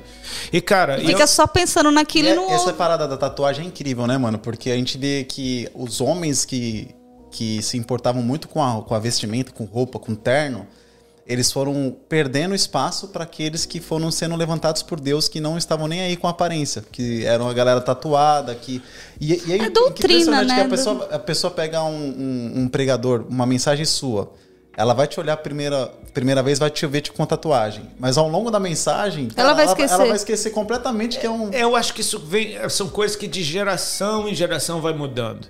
A gente percebe que uh, o cara pode nunca. Cara, nada transforma mais o nosso coração do que amar o nosso filho. É verdade. Então, assim, o cara, às vezes, ele é um cara. Vamos dar um exemplo. Ele é um pastor do terno. E de repente o filho dele não usa terno, mas ele ama o filho dele. E o filho dele faz uma tatuagem que ele odeia, mas ele ama o filho dele. É. E o filho dele é corta assim, o cabelo de um jeito que ele abomina, mas é o filho dele, ele ama o filho dele. É. Então ele nunca. Ele, ele pode não concordar com nada daquilo que o filho está fazendo, Sim. mas ele ama o filho. Uhum. Então, de repente, ele vê esse filho ser transformado. E ele é. conhece o filho. E ele sabe que esse filho agora realmente teve um encontro com Deus. Nossa, então agora, é... aquele filho que ele ama e ele viu ser transformado por Deus, já não é. importa mais a o cabelo casca, que ele usa né? ou a casca dele. Então vem uma nova geração de líderes que passou por esse processo. Então, aquilo que antes era uma abominação para uma geração anterior já não é mais para a próxima geração. Porque agora tem filhos de tatuados, filhos de gente assim. Uhum. Não estou fazendo apologia, eu mesmo não faço mais tatuagem há um século. eu não faço tatuagem há mais de 10 anos. Eu não faço, Dói, eu né, não faço cara? a menor ideia. Mas Deus... você tem vontade? Não, Deus me mandou parar e eu parei. E por, por, razões pessoais. É assim, eu não, é. não prego. Mas a galera fica perguntando pra você, pode fazer tatuagem? Não pode fazer ah, tatuagem? Claro, porque, porque o pessoal... é, é, ou pergunta que tem do mundo é essa, posso fazer tatuagem? É, porque o pessoal tá mais preocupado com o que ainda pode fazer da sua vida velha do que hum. aquilo que tem que é. fazer que Jesus mandou. É isso. Com a vida nova, né? Exato. Olha o que eles Deus querem, tem pra você. Eles não querem saber o que Jesus quer que ele faça. Ele quer é. saber se ele ainda pode fazer o que ele quer. Ninguém quer perguntar, Jesus, o que você quer que eu faça? Exatamente. Eles querem saber, é. qual que é o meu limite? Eu posso até aqui? Ah, normalmente eu, posso... eu pergunto para quem me pergunta. Por que, que você quer? É... Responde. E não é com sentido de julgamento, não é uhum. pegadinha. Responda essa pergunta. Eu, por exemplo, a minha, minha experiência pessoal foi a primeira vez que eu ouvi Deus falar comigo. Sério? Aquele, aquele encontro com a voz do Senhor dentro de você. Você fala, é, foi Deus Foi, mesmo. exato, porque eu estava no banheiro olhando no espelho, eu ia, eu tava, tinha horário marcado no estúdio de tatuagem naquela tarde, e eu estava pensando onde é que eu vou fazer hoje, o que é que eu vou fazer, e de repente Cara, simplesmente no meu coração veio um chega. E você falou, opa. Chega. Não foi uma voz, foi dentro do meu coração. Chega. É porque o Espírito Santo ele fala ali dentro e mesmo. esse chega, ele mudou minha vontade. Esse chega me deu paz. Esse chega tirou minha vontade de fazer e eu não fiz mais. Eu fiz algumas coberturas depois, por necessidade, porque é, tinha um menorá no pescoço. Comecei a viajar para fora do Brasil. Imagina não, eu na periferia pode, da né, França mano? com menorá no pescoço. Você está pedindo para morrer. Então, assim, é, Deus não me mandou fazer. Deixa eu ajustar Exatamente. pelo menos alguma coisa então, que eu assim, fiz eu aqui, fiz né? algumas coberturas depois, mas a vontade passou. Por muito tempo eu entendi, olha, Deus odeia tatuagem porque ele me mandou parar. E eu até cheguei a falar isso em alguns momentos, uhum. enquanto ministrar, por causa da minha experiência pessoal. Sim. Com o tempo, eu comecei a perceber outras coisas a respeito disso. Por exemplo, eu não sei ah, o contato que vocês têm, o nível de contato que vocês têm com adolescentes, colégio. Assim, lá no Brasil, pelo, pelo jeito, tem muitos amigos que trabalham dentro de colégio. E eles falam, cara, o número de jovens que se cortam é absurdo. Sério? Gente que está em depressão e se corta, fica se cortando, cheio de marca de corte nas pernas, nos braços. E qual é o princípio que os psicólogos falam disso? Esse cara está com uma dor dentro hum. tão forte que ele provoca uma dor do lado de fora para poder... esquecer da dor Nossa. que ele está dentro. Quando eu, eu, por exemplo, lesionei meu pé jogando futebol, tive que fazer uma cirurgia, e quando eu estava no processo de fisioterapia, a, a fisioterapeuta aplicou uma kinesiotape, aquelas tapes que, aquelas fitas que muitos atletas hum, usam, de ah, preta, azul, enfim, uhum. que bota em cima. E eu falei, uau, que maneiro, vou ter uma fita de atleta. E eu falei, tá, qual é o remédio que tem nessa fita? E, e a fisioterapeuta falou, não tem remédio algum. Ah. Essa fita não tem remédio algum. Eu falei, tá, mas por que que põe ela? Ela falou, em primeiro lugar, óbvio, ela dá uma sustentação, uma firmeza maior nessa área lesionada. Pra você vai se parado, sentir mais músculo... firme, você vai ter mais consciência daquele lugar. E outra, o teu corpo ele não consegue dar, dar atenção a duas dores no mesmo lugar. Ah. Ele dá a uma ou outra e ele vai na mais superficial. Então eu tenho uma dor interna e aquela fita por fora. Dá uma puxada. Ela, fa ela faz o meu corpo Cara. Ela distrai o meu corpo da dor Sim. que eu tô dentro. Ela, ela, me chama a atenção para dor superficial. É tipo uma manipulação nos próprios cérebros Exatamente, da gente. é um golpe. É um golpe. É um golpe. Você, é, assim, eu, eu, lesionei o joelho agora esse Porque não tem tempo. remédio, senão era uma ação não do tem, remédio. Não né? tem ação do remédio. Eu lesionei o joelho esses tempos agora, na fisioterapia eu passei a, a botei a kinesiotape. Meu joelho estava doendo. Eu botei, ela para de doer na hora. Porque o Nossa, corpo dá atenção... arrumar essa, como é o nome dessa fita? Kinesiotape, ela é bem famosa. e assim, a o seu corpo dá atenção à dor mais superficial. Porque, então distrai, você joga, bota aquilo numa área que está dolorida. Você vê E a muito de atleta, baixo, vôlei, tênis, os Sim, caras estão tudo caras jogando cheio de tudo. fita. O que é aquilo? É. É, lesão, é dor. Caramba. Mas o cara consegue jogar. Porque, Porque é lá de dentro ele não tá está mais sentindo a dor forte. dentro. O que acontece? Depois disso, eu comecei a perceber. Foi por isso então que Deus me mandou parar de tatuar. Por quê? A época que eu mais me tatuei na vida foi quando eu saí do Raimundos por causa do Senhor. Tipo, cara, você mais se tatuou quando você virou Que era uma dor. Sim, eu tava com uma dor de rejeição bizarra que eu tinha que Pressão. me tatuar o tempo todo tirando esquecer a dor que eu tava tendo dentro. Olha pra você ver que tudo tem um. Cara, você vai um- perceber Louco, assim, mano. hoje, você perguntar por que, que as pessoas hoje se tatuam tanto? Porque elas não sabem lidar com a dor que elas carregam. É. Olha. Elas não querem só a vaidade, a estética, elas querem parar de sentir a dor que tá dentro. Assim, Nossa, o momento é que Deus cura essa isso é dor, forte. o momento que Deus curou a dor dentro de mim, Uhum. ele pode me falar, você não precisa mais. Tá vendo só? Foi liberto, né? Eu fiz uma tatuagem, assim, tipo assim, uma semana antes de eu me converter. Uhum. E aí eu me converti, eu fiquei revoltada com a tatuagem, porque eu queria, eu falei assim, ah, eu não quero. ta-" Porque, tipo assim, a, a minha conversão foi tão instantânea que parece que eu recebi um shhh. Sei. E eu Mas- falei, meu Deus, eu não preciso de dor, eu não preciso de tatuagem. aí, preciso de nada." Rodolfo, o que acontece? Beleza, mano. A gente tá entendendo, né? Ah, O pessoal que tá seguindo o nosso no canal no YouTube é galera assim, mano, que às vezes não tem conhecimento, só vê os caras que estão cantando na plataforma tal, mas não sabe daquela história, não sabe do processo, né? Da, É da azeitona ali sendo moída. E você passou por esse processo, a mídia caiu em cima de você, aí de repente eu tava essa semana olhando algumas coisas, né? Pesquisando lá, dando um Google lá no, no Rodolfo Abrantes. De repente, pá, você cai no altas horas, mano. Acho que faz uns 10 anos a primeira vez. Fazem 10 anos. aham. E, mano, aquilo que todo mundo eh, esperava que você fosse falar de algo muito religioso, mano, você deu aquela entrevista assim, meu, certeira, evangelizou como um verdadeiro missionário ali. E, e você jogou tudo aquilo que você estava carregando de, de, de pressão que você recebeu e Jesus trabalhou naquele tempo e você cai ali, no Serginho e, cara, você derrama Jesus de uma forma assim animal. Como que foi isso? Porque da mesma forma que você foi massacrado, a própria mídia, né? A, a mídia não, o Senhor resolveu falar assim, agora eu te- vou expor tudo que eu tô trabalhando Eu vejo que é um coração. dom em você, sabe, Rodolfo? Assim, desde a sua conversão e todas as coisas que você vem passando. Sempre quando você vai trazer a palavra, é, é algo assim, você não, você não joga peso, sabe? Eu vejo que tem muita gente que traz a palavra, mas é um peso que a pessoa joga. Você confronta, mas você sempre mostra o amor.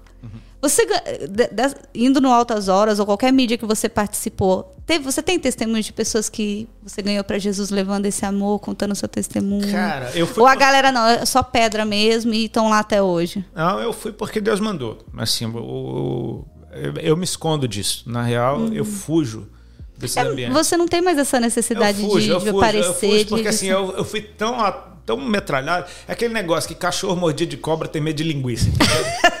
então, assim, quando você apanha demais numa rua, você não quer mais passar por ela. É, porque você. Entendeu? Você não, você, não, você não quer saber se, se quem te batia tá ali ou não. É, é a rua, o problema é aquela rua.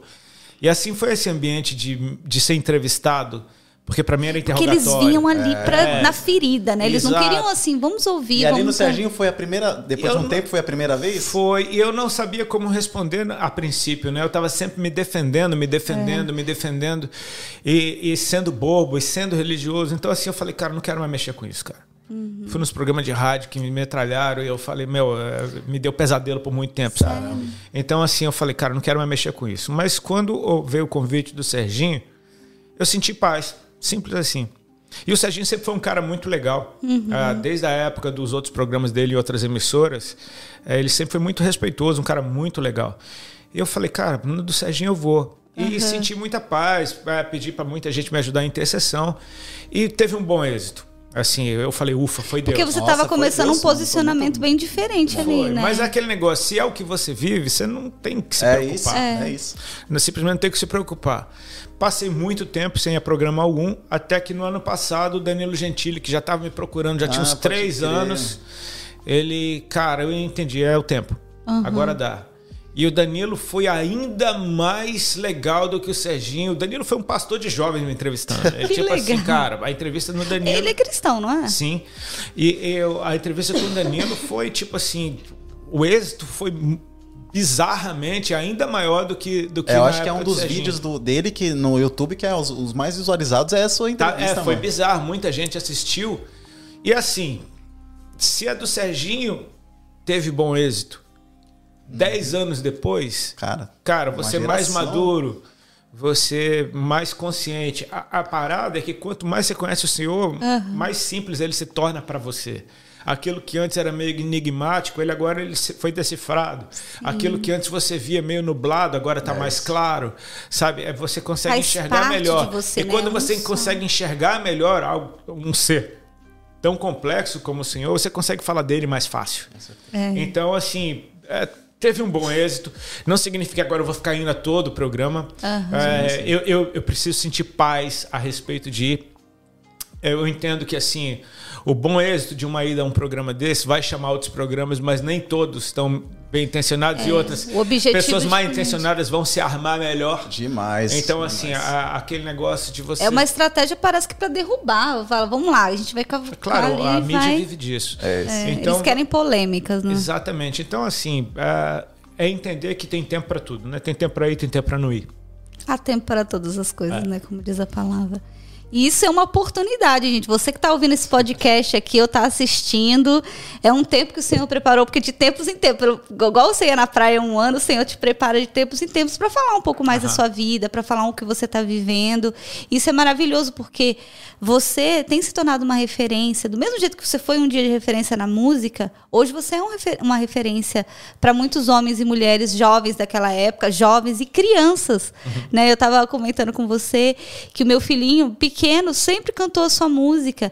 E como é isso? Você tem outras crianças que. Você recebe testemunhos de crianças que gostam da sua música, porque a sua música, ela não é uma música assim que é repetitiva e você fica lá repetindo e vira aquela coisa na sua cabeça. Ela é como se fosse um uma oração, uma história ali. Uhum.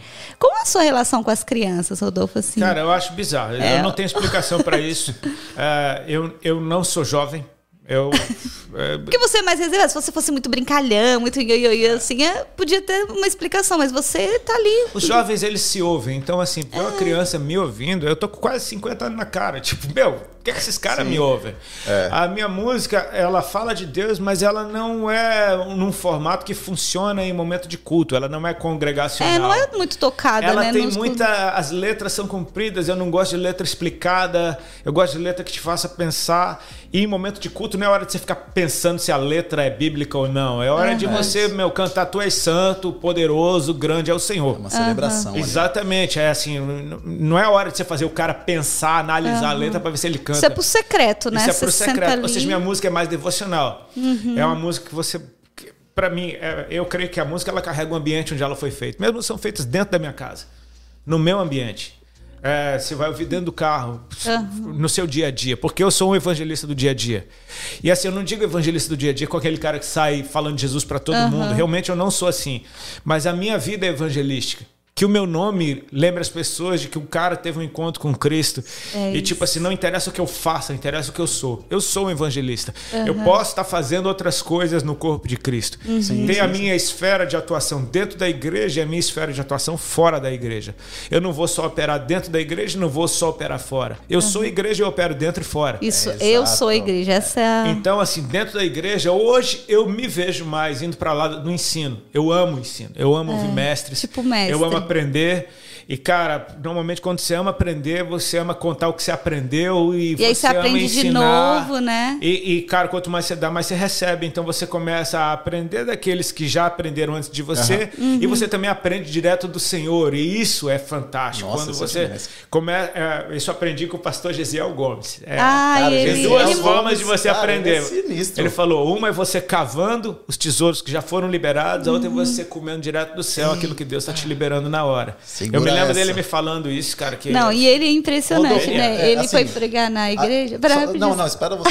tá bom, vai. Não, okay, o Josiel pregou lá na igreja, cara, demais, demais. E você falou assim que você escuta algumas pessoas. É importante, né? Uhum. É, que tem muita gente falando muita coisa hoje na internet. Uhum. Quem você assim indicaria assim, cara, escuta esse cara que ele tem, ele tem, sabe, base. Ele... Quem que você gosta de as ouvir? Você tá escutando uma galera e não, não agrega, não. Cara, assim, ó, eu gosto muito de ouvir o Bill Johnson e o Chris Volaton da Battle. Eu, eu, eu, assim, ninguém precisa concordar 100% com todo mundo. Uhum. Eu e minha esposa, nem entre a gente, a gente concorda 100% com o outro. Então, tipo assim, meu. Ah, você acabou de ver agora, não, não, tem, não é, então. Eu me lembrei lá de casa, é assim mesmo. É o tempo todo um, um interrompendo o outro. É, todas as nossas lives que a gente tá fazendo junto é assim o tempo todo. E é de boa com isso. Eu gosto muito do, do, do, daqueles dois caras, eles são anciãos, eu gosto de ancião. Eu gosto de ouvir ancião. Eu gosto do pastor José, José Gonçalves, aquela mensagem simples e super. É. Cara, um cara que está aí há tanto tempo. Eu gosto demais do meu pastor Luiz Hermínio. Ah, eu, eu amo também, Luiz Hermínio. gosto muito. Luiz Hermínio, é, é, na Mevan, né, Rodolfo? É, o pastor Juscelio Souza, que é um dos outros pastores lá do Mevan, na área de família, para mim, cara, não tem igual. E, e em outras áreas também. Ele, para mim, é um bicho que. A Bíblia dele parece que vem com, é. com, com caption, sabe? Tipo assim. Como que é o nome cara, dele? Vamos seguir. Juscelio Souza.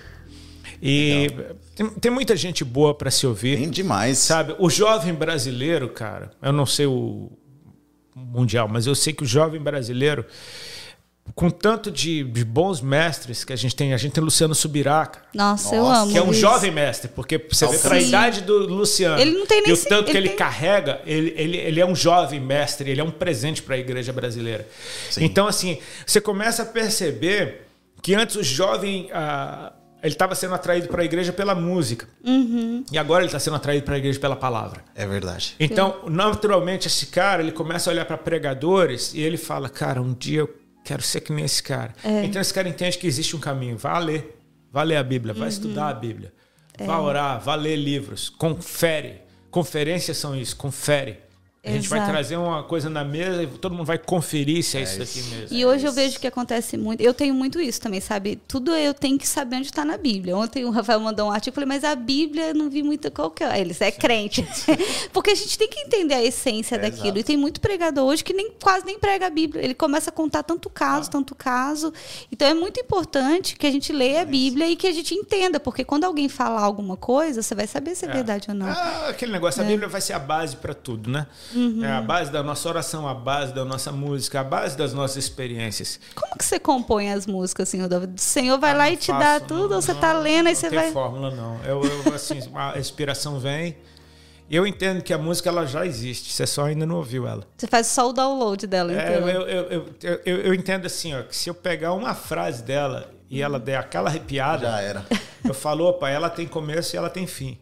Eu peguei um pedaço só. Então ah. dali ela se desenrola para frente e para trás. E aí eu você... respeito a forma como ela vem, eu respeito. E surfando assim, já vem alguma. Em qualquer ambiente, cara. Surfando, é. correndo. Eu amo... Quando eu tô correndo, quando eu tô em ambiente sozinho, em contato com a natureza, é meu. No banho. no banho. É, Meu no Deus banho, do céu. Deus fala muito banho comigo é no banho. música, pregação demais, cara. banho, direção, Aí ideia. Tem que sair correndo pra. Tem que pegar um negócio é. É, que não mora hora pra, pra poder. É. Quando eu tô só. É o secreto, e você nunca né? mais quis banda? Nunca falou mais? Falou só, ah, eu vou fazer uma banda Cara, eu, eu, não, eu, amo música, mas eu não ouço música. Não ouço nada. Não, não ouço absolutamente nada. Eu não, eu não, não ouço. Eu não ouço. Eu, eu tenho uma amiga que prega também, ela falou, não ouço pregação. É, não, eu não Eu só leio a Bíblia e, é, eu, e eu falo amo e a com música Deus. tocada na minha frente. Eu amo uhum. aquilo que está acontecendo na minha frente. Se eu, se eu tiver no restaurante, tiver alguém tocando, eu vou ficar é. No culto é a mesma coisa. Eu gosto de ver a música tocada Sim. na minha é. frente, mas eu não tenho paciência, eu gosto de silêncio. Então, assim, é o papel em branco, entendeu?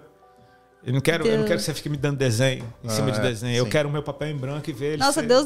E aí Deus gosta, viu? Porque Deus, aí Deus ministra, vai é, seu eu gosto tempo de silêncio, lá. Eu amo silêncio. É. Então, assim, quando eu tô só, ou surfando, ou correndo, ou tomando banho, ou qualquer coisa que eu esteja só, uhum. é um uhum. ambiente onde vem muita ideia, vem muita inspiração. E se eu tiver conectado com você, eu preciso crer que está vindo dele, né? É. E a sua última música que Deus trouxe, como que chama? Ah, é de malas prontas. Vamos, vamos então, colocar aí, então, dá para colocar? Você, olha só que loucura. Acabaram de entrar na televisão e, e colocar um,